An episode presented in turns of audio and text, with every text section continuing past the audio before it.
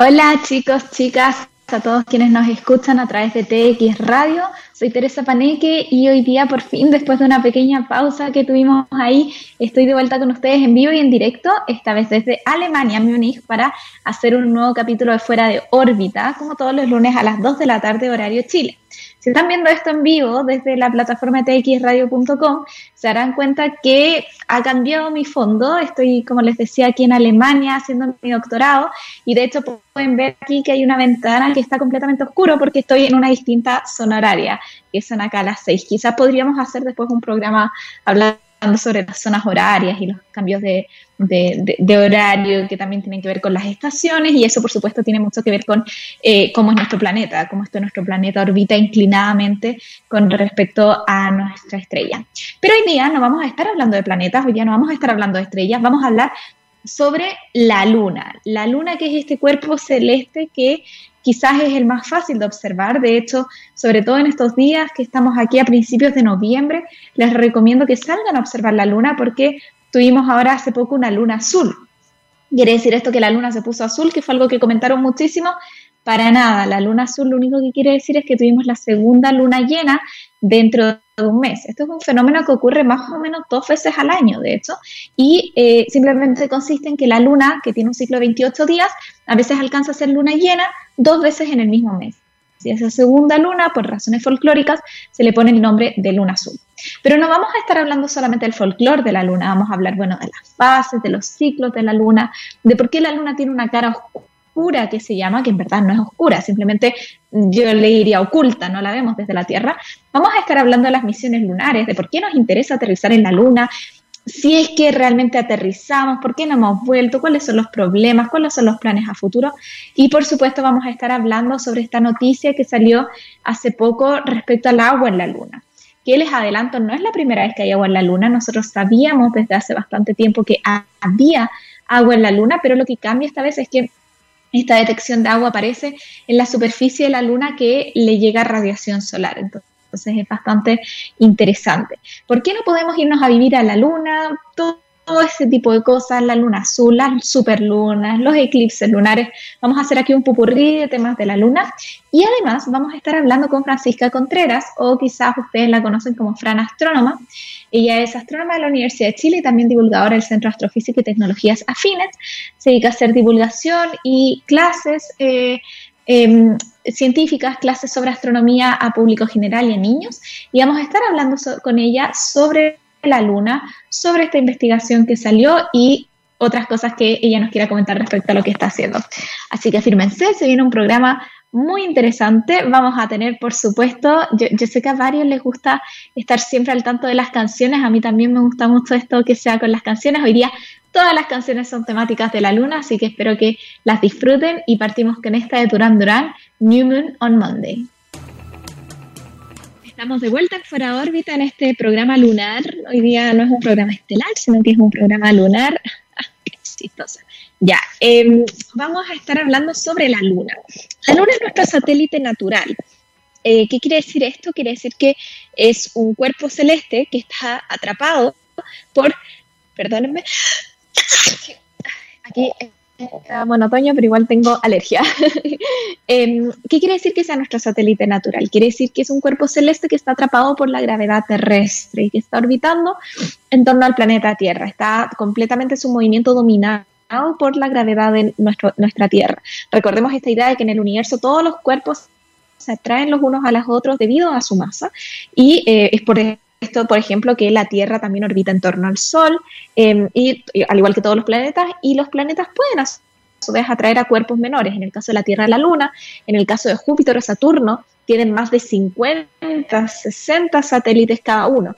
Y vemos que estas lunas, estos satélites naturales, les voy a decir satélites solo para no confundirnos con el concepto luna, que es nuestro satélite natural, aunque muchas veces se ligan lunas a los otros, eso está bien, pero es solo para no confundirlo en este programa en particular. Marte también tiene lunas. Em, Júpiter, Saturno, Neptuno, Urano, incluso Plutón, que es un planeta enano, todos tienen lunas. Los planetas internos como Venus y Mercurio no tienen lunas. Y esto tiene que ver con que para que un objeto sea atrapado por la gravedad de otro objeto tiene que estar en una zona muy particular Eh, hay, hay, ciertos límites, ciertas distancias que dependen de la masa del cuerpo, que me dice qué tan lejos puede estar el objeto para ser efectivamente atrapado, ser influenciado por la gravedad del cuerpo más grande y qué tan lejos tiene que estar o qué tan no cerca, hasta cuándo está permitido que se acerque para que no impacte contra el objeto central. Si la Luna estuviese muy cerca de la Tierra, entonces estaría condenada a caer sobre la Tierra. No se podría mantener en una órbita estable en torno a la Tierra, que es lo que queremos para el caso de un satélite natural.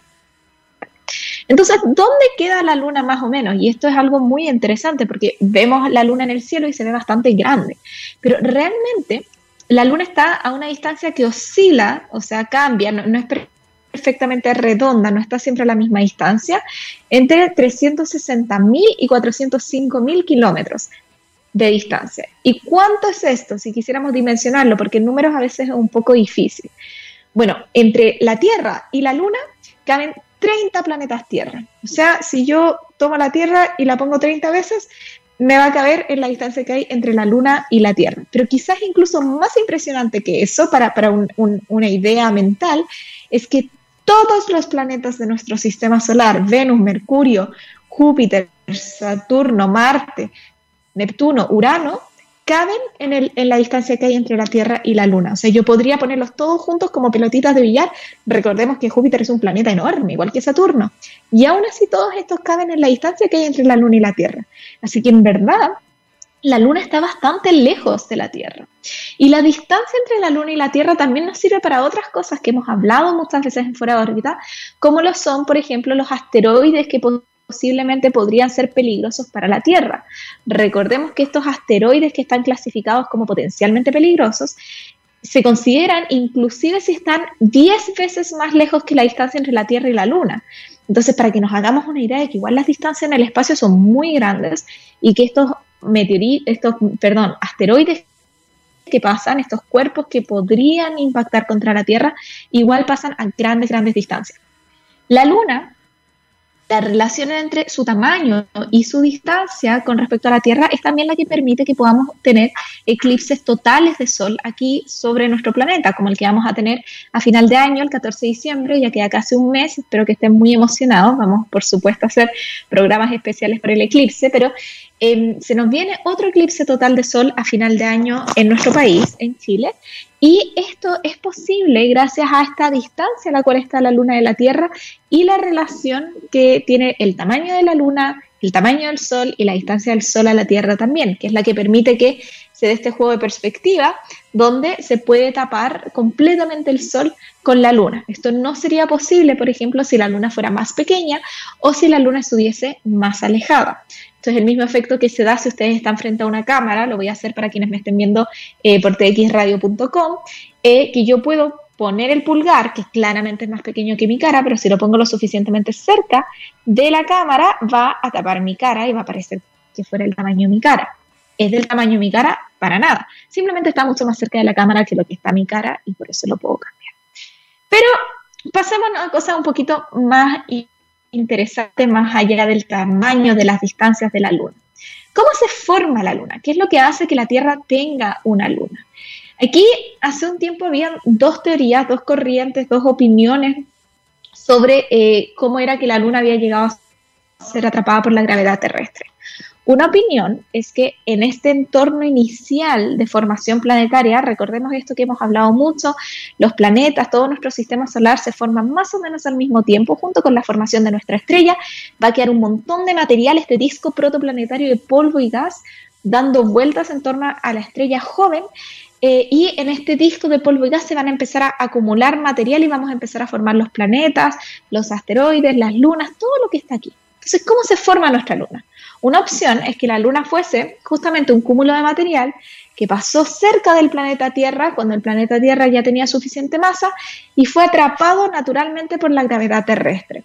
Similar a, por ejemplo, si uno tira una bolita y la bolita empieza a caer por la cañería y, empieza ahí a quedarse dando vueltas en torno a un punto, algo así podría haber pasado con la Luna o eso se pensaba tiempo atrás, podría haber sido simplemente capturada porque era un pedazo de material que iba por el sistema solar joven, temprano, y, pasó cerca del planeta Tierra. La otra opción, que probablemente la han escuchado mucho, es que la Tierra sufrió un impacto en este momento caótico de formación, donde hemos hablado que hay muchos impactos de asteroides, muchos planetas formándose, algunos cayendo encima de la estrella, algunos destrozándose, fragmentándose, pudo ser que el planeta Tierra sufriese, el impacto de otro cuerpo, quizás del tamaño de Marte, o sea, un cuerpo igual más pequeño que la Tierra, pero considerable en tamaño, y que por ende la Tierra haya perdido un trozo de material y este material fue el que quedó dando vueltas en torno a la Tierra formando nuestra luna. ¿Cómo podemos descifrar ambas opciones? Y aquí nos vamos a ir a otro lado de por qué es interesante estudiar la luna. La manera que yo tengo para saber si la luna efectivamente nació o, era parte del mismo material que formó la Tierra o si fue un material que fue capturado es haciendo un análisis químico o geológico de las propiedades de, la superficie lunar, de la composición de la luna. Y esto tiene mucho sentido, es en el fondo el mismo concepto de cuando hago un análisis de ADN o, quiero ver si hay alguna relación química entre personas, entre plantas, entre lo que sea. Tiene que haber algún tipo de huella química cuando eh, el origen, la formación ha sido común. Y recordemos de todas maneras que todo el sistema solar tiene una huella química en común, porque todo el sistema solar se forma a partir del mismo material. Sin embargo, en el momento en que yo empiezo a acumular suficiente material en planetas, voy a empezar a tener procesos geológicos, voy a empezar a tener temperaturas distintas, no va a ser lo mismo un pedazo de material de Júpiter que un pedazo de material de la Tierra, porque han pasado por condiciones de presión, de gravedad, eh, por procesos químicos distintos. Y entonces, eh, extraer muestras de la Luna y analizarlas nos podría permitir saber si es que hay algún tipo de traza de procesos geológicos de la Tierra en la Luna, si es que hay algún tipo de vínculo que pudiese ayudarme a entender cuál es el origen de la Luna. La respuesta la dieron eh, las primeras misiones Apolo, que fueron las misiones que envía la NASA, la Agencia Aeroespacial de Estados Unidos, a investigar y a traer muestras de la Tierra tomadas desde la superficie lunar. Ahora es importante decir que, por supuesto, la NASA no ha sido la única, em, la, única agencia que ha ido a la Luna. Eh, también en ese momento estaba la Unión Soviética en, los inicios de las misiones a la Luna y de hecho es la Unión Soviética la que logra en, 1900, 1959 tener el primer, el, primer vuelo, sobrevuelo, digamos, de la Luna, y después también tener a la primera misión, que fue Luna 2, en llegar a impactar la superficie, en la superficie lunar. Después, en 1959 también, esto fue para los que les interesan las fechas en enero, septiembre y después octubre, la Unión Soviética es la que logra sacarle las primeras imágenes al lado oculto de la Luna. Vamos a hablar de eso también. Pero las misiones Apolo fueron las que lograron traer de vuelta ¿no? muestras de la superficie lunar. Esto también se hizo en distintas misiones Apolo con apoyo de científicos que fueron a la superficie lunar a, em, perdón, a, poder detectar eh, muestras interesantes, de hecho les estoy buscando aquí la, fecha, en 1972, en Apolo 17, fue el primer científico a la Luna y esa fue también la última misión Apolo en llegar a la Luna. Esto fue en 1972, el 12 de octubre de 1972. Entonces, ¿qué, ¿qué, pasó con estas muestras que se trajeron de la Luna, también en misiones robotizadas? La respuesta es que se vio que había patrones químicos en la Luna coherentes con los procesos geológicos y similares, por supuesto, a los patrones que vemos aquí en la Tierra. Y esto hace que actualmente el origen de la Luna se crea que probablemente haya sido esta idea de que la Tierra sufrió un impacto y un pedazo de nuestro planeta de ese entonces, de la Tierra temprana, em, fue el que quedó orbitando en torno a la Tierra para formar nuestro satélite natural. Em, ¿Qué es lo que nos interesa hoy en día? saber de Luna, y yo ya les estaba hablando un poquito sobre esta idea em, de, de, lo que se había visto, del agua en la Luna. El tema del agua en la Luna es algo que ya se había detectado eh, a inicios del, del 2000, hace un par de años ya habíamos detectado que había agua en los cráteres de la Luna en zonas donde no le llega la luz solar. Y es que la Luna tiene un patrón de, movimiento bastante particular, bastante preciso. Nuestra Luna orbita en torno al planeta Tierra cada 28 días más o menos, ya les había dicho eso. pero también orbita rota sobre sí misma, para no ocupar la misma palabra, rota sobre sí misma con un ciclo de 28 días. Esto es lo que se conoce como acoplamiento de mareas. Esto se debe a que la Luna está muy cerca de nuestro planeta Tierra y por ende la fuerza gravitacional hace que rote sobre su eje al mismo tiempo que orbita en torno a nuestro planeta.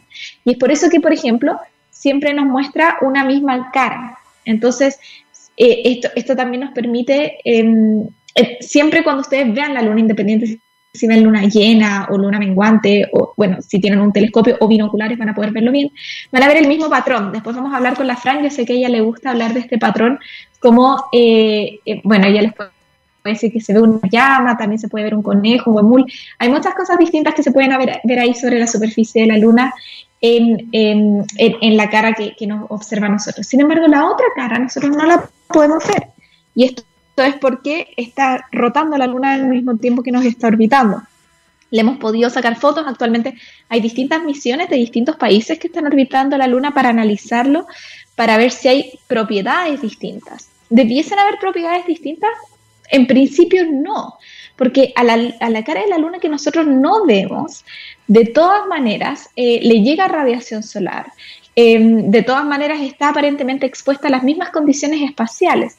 Sin embargo, hay distintas, em, bueno, distintas investigaciones que, por ejemplo, han mostrado que hay una composición química distinta entre la cara que observa a la Tierra y la cara oculta de la Luna, y esto se podría deber, por ejemplo, al efecto que tienen los vientos solares y el campo magnético de la Tierra, y cómo en ciertos momentos de la órbita de la Luna en torno a la Tierra se podría hacer una especie de traspaso de ciertos elementos químicos desde la Tierra hacia la Luna. Realmente es un entorno fascinante para poder estudiar la composición química y es por eso que esto del agua llama tanto la atención. Agua es este elemento que buscamos en todo el universo, que pareciera no ser tan común. Es muy necesario para la vida como la conocemos en la Tierra, sobre todo en estado líquido. Y se había detectado que teníamos em, agua en los cráteres de la Luna, en las zonas donde no le llega radiación solar a la Luna frecuentemente. Em, ¿Qué es lo que se descubre en esta nueva investigación que vamos a estar hablando en unos minutos en detalle con eh, la Fran, con Francisca Contreras, astrónoma de la Universidad de Chile y divulgadora Cata? Lo que se descubre es que también tenemos agua en la superficie lunar donde sí le llega radiación solar.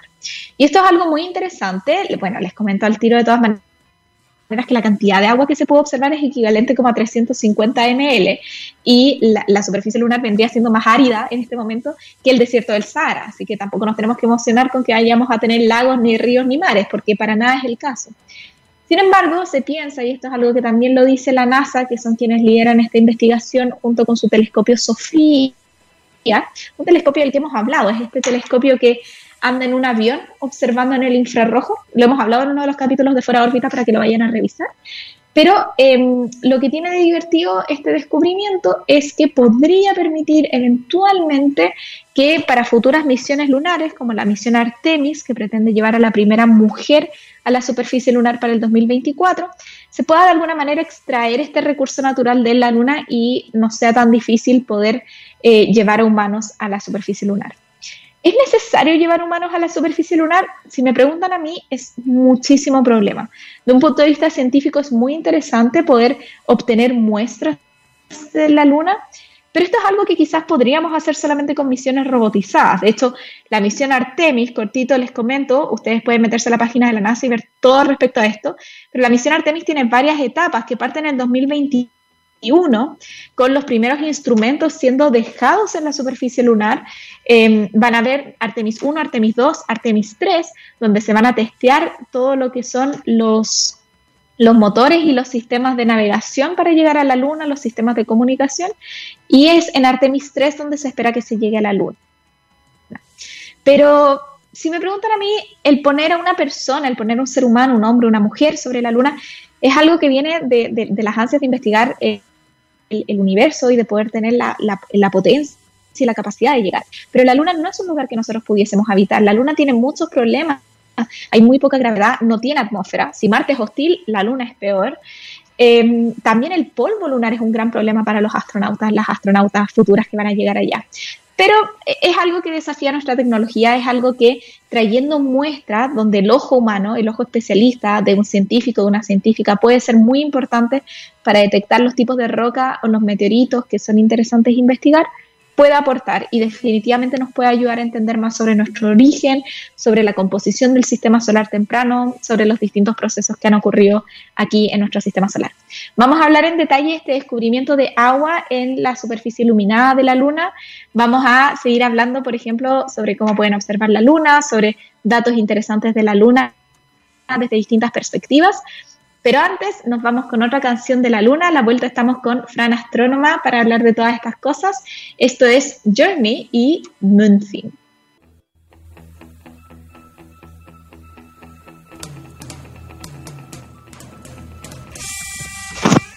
Estamos de vuelta en fuera de órbita y ya con nuestra invitada, iba a decir estelar, pero bueno, lunar, Eh, Francisca Contreras, también conocida, o más conocida de hecho, como Fran Astrónoma.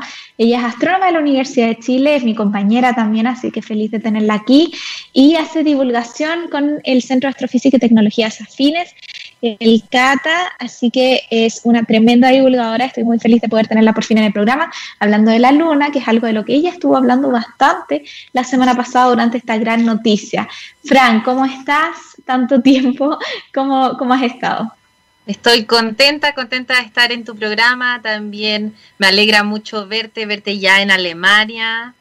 La meta se está cumpliendo, ya te veo allá, así que súper contenta. Y bueno, sí, pues tuvo entrete la noticia esta semana, movida, hartas entrevistas, y también tuve la oportunidad de entrevistar a otros divulgadores de la Universidad de Chile, compañeros nuestros, para que nos cuenten un poquito más. Así que hoy día espero que tu audiencia quede contenta y sin ninguna duda respecto al nuevo descubrimiento de la NASA. Sí, bueno, yo no quise hablar mucho al respecto, en verdad estuvimos hablando en la primera parte más sobre cómo se había formado la Luna, porque era interesante quizás estudiarla, Em, así que, ¿qué nos puedes contar? ¿Qué, quiere decir esto de que se haya descubierto agua en el lado de la Luna que le llega radiación solar? ¿Qué es lo interesante de este descubrimiento? Bueno, esa es la parte, la parte nueva, lo nuevo es saber que ah, puede haber agua en lugares que están iluminados por el sol. Y esa es la parte nueva, porque ya en el 2018 la NASA nos había confirmado también la existencia de agua en lugares más sombreados, donde no está tan tan fuertemente el sol, sino que más bien en cráteres de los polos, lugares que no están iluminados por el sol y que tenían agua eh, en bajas cantidades, en forma más bien congelada. Y ahora tenemos algo nuevo, nueva información. Y antes también se había pensado, bueno, quizás podría haber agua, quizás eh, dentro de las muestras que trajeron las misiones del Apolo, pero en realidad no podíamos diferenciar si es que quizás las muestras estaban contaminadas. También antes en las observaciones pensaban, quizás no es agua, quizás es una molécula que también tiene oxígeno e hidrógeno. Entonces ahora tenemos una confirmación más importante y, más ahí al hueso de decir que puede ser en toda la superficie de la Luna donde podría haber agua, es decir, en su corteza, en los lugares eh, donde está eh, todo lo que es como este material eh, cósmico, porque como la luna no tiene atmósfera, está recibiendo mucho micrometeorito, y entonces quizás por ahí, en ese lugar, podría haber agua, y eso está súper entretenido, Tere.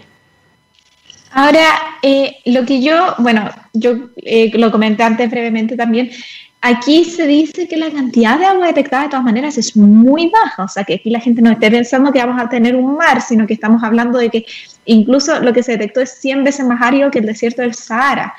Em, ¿Podría ser más? ¿Podrían futuras observaciones develar mayor cantidad de agua? ¿Es suficiente para que puedan ocupar las futuras misiones? ¿Cómo ves tú eso del tema de la cantidad de agua que se encuentra? Porque no es que hayan ríos fluyendo. Bueno, eh, el tema es que como dices tú, no, no hay grandes concentraciones para, ver, para llegar a ver el agua en forma líquida, sino que vemos moléculas eh, en, en el suelo, en, en lo que corresponde es como, ¿cómo le sacamos el agua a la tierra mojada? ¿Cómo lo hacemos? Nosotros no lo hacemos. Nosotros en la tierra no tenemos tecnologías para sacar el agua de la arena. Eso no lo hacemos. En general aprovechamos los depósitos, como dices tú, depósitos de agua. Entonces, sería ideal que quizás al ir a la luna, y no solo al observar la luna, sino que ir a la luna, quizás podríamos encontrar depósitos.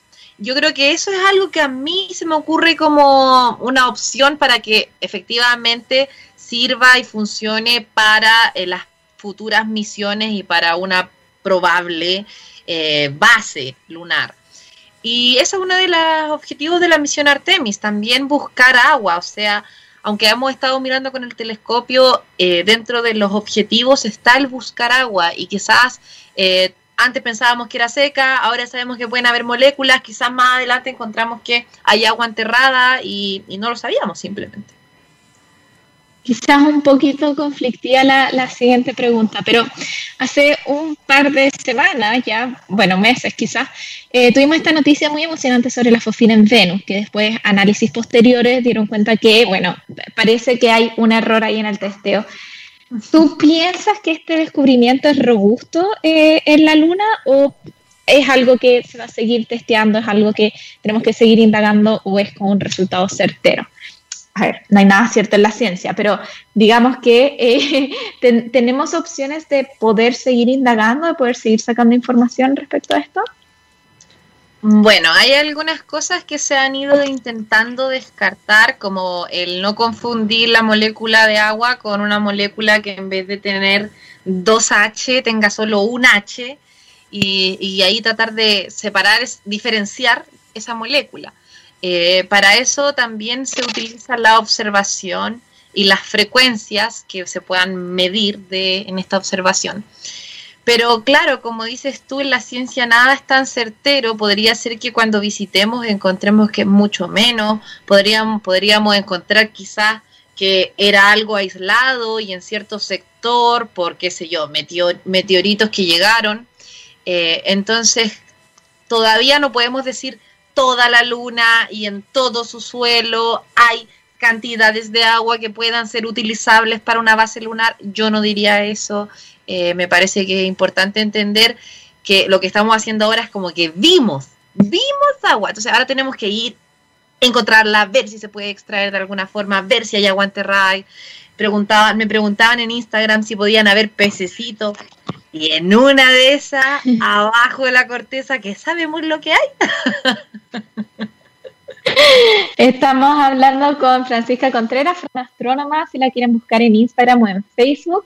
Em, Fran, tú misma decías, bueno, no vamos a observar la luna y ver mares, quizás algo podría haber debajo de la corteza, pero ¿Qué puede observar la gente si es que miran la luna? La luna es un, objetivo muy bonito para observar, también porque no necesitas necesariamente telescopio, se puede hacer a simple vista, con binoculares, con lentes si les cuesta ver de lejos como yo, bueno, tú también estás con lentes hoy día, em, pero ¿qué es lo que podemos observar en la luna? Yo sé que tú has hablado muchísimo sobre eh, estas formas que hay en la luna, si les puedes comentar un poquito a las personas que nos escuchan en qué detalles se podrían fijar. Ya, eso me parece muy, muy entretenido. Eh, importante lo de los lentes, ¿ah? Yo antes de, antes de saber que necesitaba lentes no veía bien la luna. Y, y, eso igual es algo que se pueden estar perdiendo, así que traten de visitar ahí al médico y saber si es que ven o no, porque yo veía la luna media borrosa, no la veía bien definida, no le veía las marquitas de las que quieres, quieres conversar ahora. Entonces después me puse la los lentes y el mundo se transformó en HD y la luna también. Así que si están viendo la luna borrosa, quizás es hora de visitar a su médico. Y eh, bueno, por supuesto, utilizar un telescopio, utilizar binoculares, siempre te va a permitir ver la luna con más detalle telescopios de todos los tamaños te sirven para ver la luna. Eh, pero en realidad, como dices tú, también se puede hacer simplemente a ojo desnudo y hay algunas cosas que podemos notar en la luna.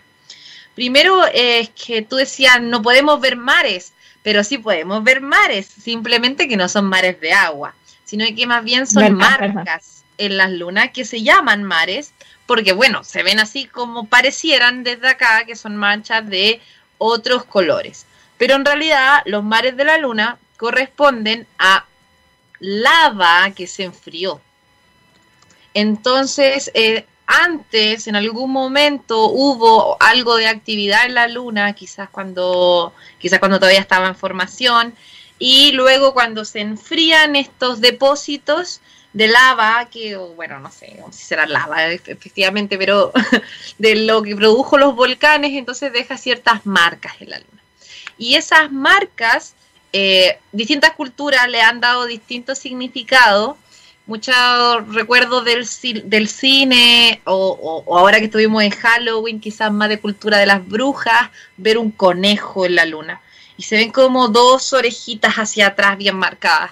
Pero nuestro territorio, los conejos no era algo tan relevante, así importante quizás como para esa cultura más brujística, acá era muy importante los guanacos, porque estamos hablando de que tenemos una cultura que viene desde la Patagonia, que trajo mucha información a Wolmapu, y también tenemos lo que es lo Inca, eh, y todo acá había mucho, mucho guanaco. Entonces, el guanaco es algo que se repite mucho en el cielo austral.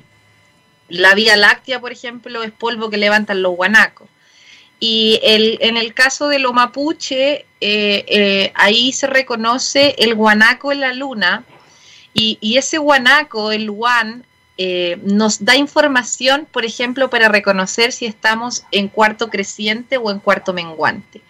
Y yo lo uso mucho mm. ahora, no se me olvida, porque de repente, bueno, yo veo la luna todas las noches, pero entiendo que no todas las personas vean la luna, bueno, no todas las noches. Yo veo la luna todos los días, pero me imagino que no todas las personas lo hacen todos los días. Pero de repente puede que ustedes vayan caminando con su hijo ahí al jardín y les dice, mira mamá la luna, y tú no sabes si está en creciente o en menguante para contarle de las fases de la luna. Entonces es importante reconocer las orejitas de las que hablamos, del conejo, del guanaco, de lo que usted vea, pero usted algo va a ver y tiene una separación de dos orejitas. Y esas dos orejitas nos dice si está creciendo o menguando. Crece desde la luna, o sea, crece desde las orejas, así que si están las orejas está creciente, y también mengua desde las orejas, así que si no están las orejas, están menguantes. Si ven las orejitas, creciente. Y lo otro que yo utilizo el, el guanaco para encontrar los cráteres, que son lo más entretenido cuando uno tiene mm. telescopio, mirar los cráteres. Entonces ahí puedo reconocer fácilmente los cráteres más importantes, como el cráter de Ticho, que está en la nariz del guanaco, y también sería más cerca de la boquita del guanaco, donde encontraron ahora agua, que es Polo Sur. O sea, no Polo Sur, hemisferio sur.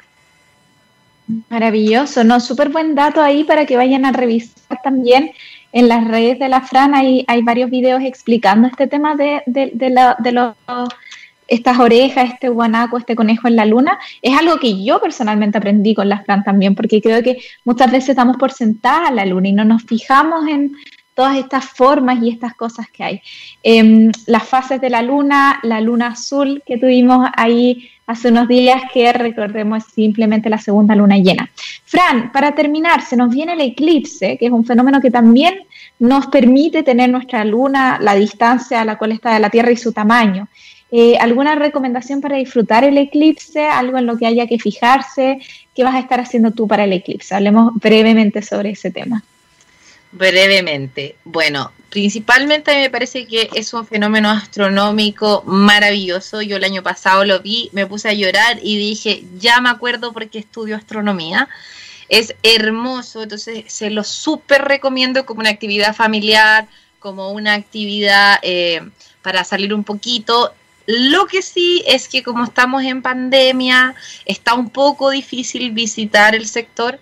Hasta ahora la oferta hotelera sigue abierta. Eh, el turismo ha estado un poco ahí derrotado con lo que está pasando, pero todavía hay energías eh, para el eclipse, así que todavía están a tiempo de buscar paquete turístico o de visitar, eh, buscar cabaña. Y lo más interesante y entretenido de este eclipse, que a diferencia del año anterior, es, ahora va a ser al mediodía.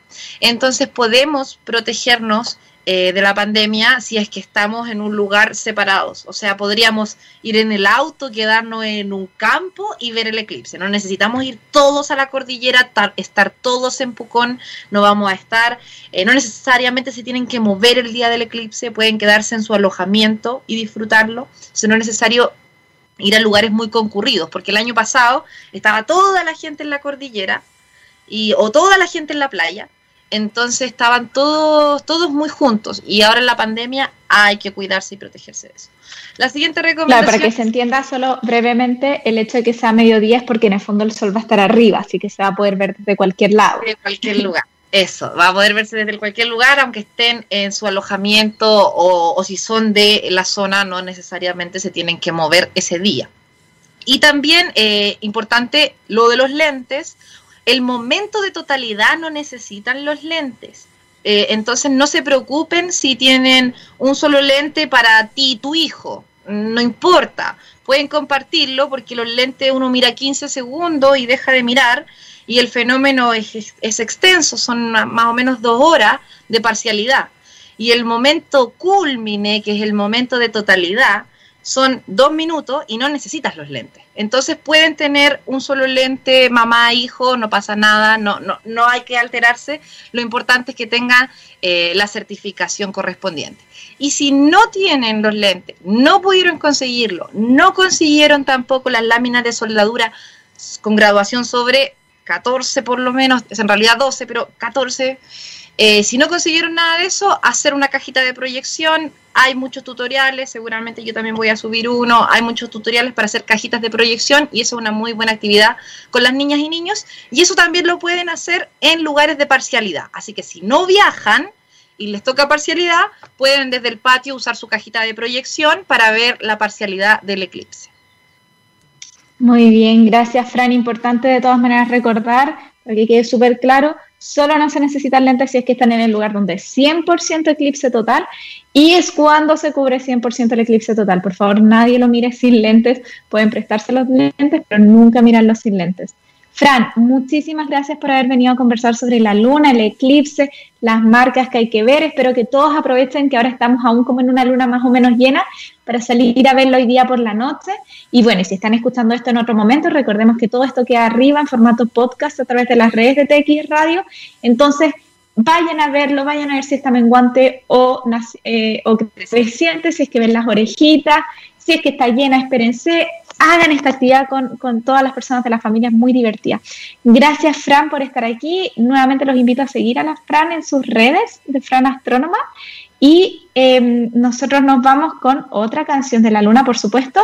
Esto es Pearl Jam ahora y Yellow Moon. Estamos aquí finalizando este programa de Fuera de órbita por TX Radio, hablando sobre la luna. Estuvimos con Fran Astrónoma conversando sobre este descubrimiento de agua sobre el lado irradiado por la luz del sol eh, de la superficie lunar, por todo el lado. Recordemos de nuevo que toda la luna es irradiada en algún momento por eh, la luz solar, simplemente que hay un lado que nunca mira hacia la Tierra, pero sí recibe luz solar. Así que no está bien dicho el lado oscuro de la luna, sino más bien el lado oculto de la luna para la Tierra. También estuvimos hablando con la Fran sobre estas marcas que pueden observar en la superficie lunar, los mares de lava que hay eh, y que les pueden servir para identificar si es que la luna está menguando o creciendo, junto con algunas recomendaciones para el eclipse, que también es un fenómeno que se produce debido a la luna. Ahora, en los últimos minutitos de programa, solamente quiero eh, referirme a ciertos, em, digamos, momentos de la luna que ocurren a menudo y que siempre aparecen eh, de manera un poco sensacionalista en las noticias.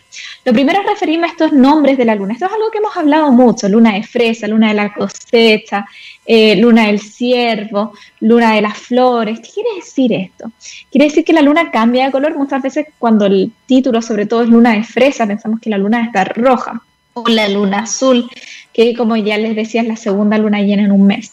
Todos estos nombres que se les dan a la luna, estos apodos, se le dan a las lunas llenas de ciertos meses y corresponden a nombres que están determinados por el folclore, específicamente por el folclore estadounidense o del hemisferio norte. Entonces, em, tiene que ver, por ejemplo, la luna de la cosecha, es una luna que generalmente ocurre entre septiembre y octubre, así se le llama esa luna llena en particular, y em, se le dice luna de la cosecha porque es en la época durante la cual se realiza la cosecha en el hemisferio norte no tiene que ver con nuestro folclore del hemisferio sur y no tiene para nada que ver con propiedades de la luna, es simplemente una manera de marcar los momentos especiales del año. Igual con la luna de las flores o la luna fresa, tiene que ver con em, el, florecimiento en las épocas de primavera de cierto tipo de flores en el hemisferio norte. Eso es para que tengamos cuidado con esas cosas. El único momento en el cual la luna efectivamente cambia de color es para los eclipses lunares, que se producen cuando, en vez de tener sol, luna, tierra, que es lo que produce un eclipse solar, tengo sol, tierra, luna.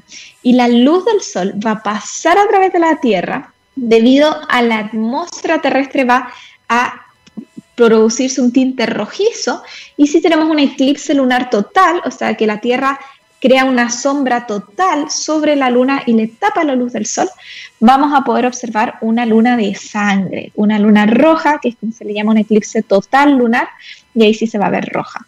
Otras cosas que pueden haber escuchado es la superluna eh, la superluna ocurre también más o menos dos veces al año. La luna se ve alrededor de un 30% más brillante y un 14% más grande. Es algo casi imperceptible a los humanos, ojo con eso. Y esto se debe a que la luna en algunos momentos está más cerca de la Tierra o más lejos, porque su órbita no es circular, sino que es un poco elíptica. Entonces hay una diferencia como de 40.000 kilómetros que hace que efectivamente en algunos momentos esté más cerca. Pero esto no produce ningún efecto y también de hecho tengo superlunas llenas, o sea, superlunas nuevas a veces, que no las podemos ver, pero también la luna está más cerca. Y em, para finalizar, respecto a estas cosas que pasan con la, luna, les iba a dar un dato más que se me acaba de pasar de la mente. Pero el tema es que no vayan pensando, por favor, que la luna produce ningún tipo de em, actividad distinta, no se torna en ningún color diferente y es simplemente un cuerpo celeste que estudiarlo nos permite aprender más sobre nuestra formación, sobre los orígenes de nuestro sistema solar y sobre también, por supuesto, los distintos procesos que pudiesen haber llevado, o sea, que llevaron efectivamente, pero cuáles fueron esos procesos que llevaron a que tengamos vida aquí sobre la Tierra. Los invito, las invito a que se mantengan en la sintonía de X Radio, se vienen programas como todos los días, todas las semanas, a toda hora tenemos programas de ciencia y tecnología para que aprendan sobre distintos tópicos. Conmigo nos volveremos a ver el próximo lunes. Vamos a estar hablando sobre otras cosas del universo, siempre con muy buenos invitados e invitadas. Así que em, para que sigan en la sintonía de TX Radio, con excelente música y nosotros nos vemos el próximo lunes en otro capítulo de Fuera de órbita. Cuídense, recuerden que la pandemia, como siempre les digo, sigue actuando, así que salgan protegidos a las calles. Nosotros aquí en Alemania estamos entrando a la segunda cuarentena, así que eh, a cuidarse para que el próximo año se puedan retomar las actividades de manera normal. Un abrazo y los dejo con Electric Light Orchestra y esto es lo que a muchos les gustaría tener, un ticket to the moon.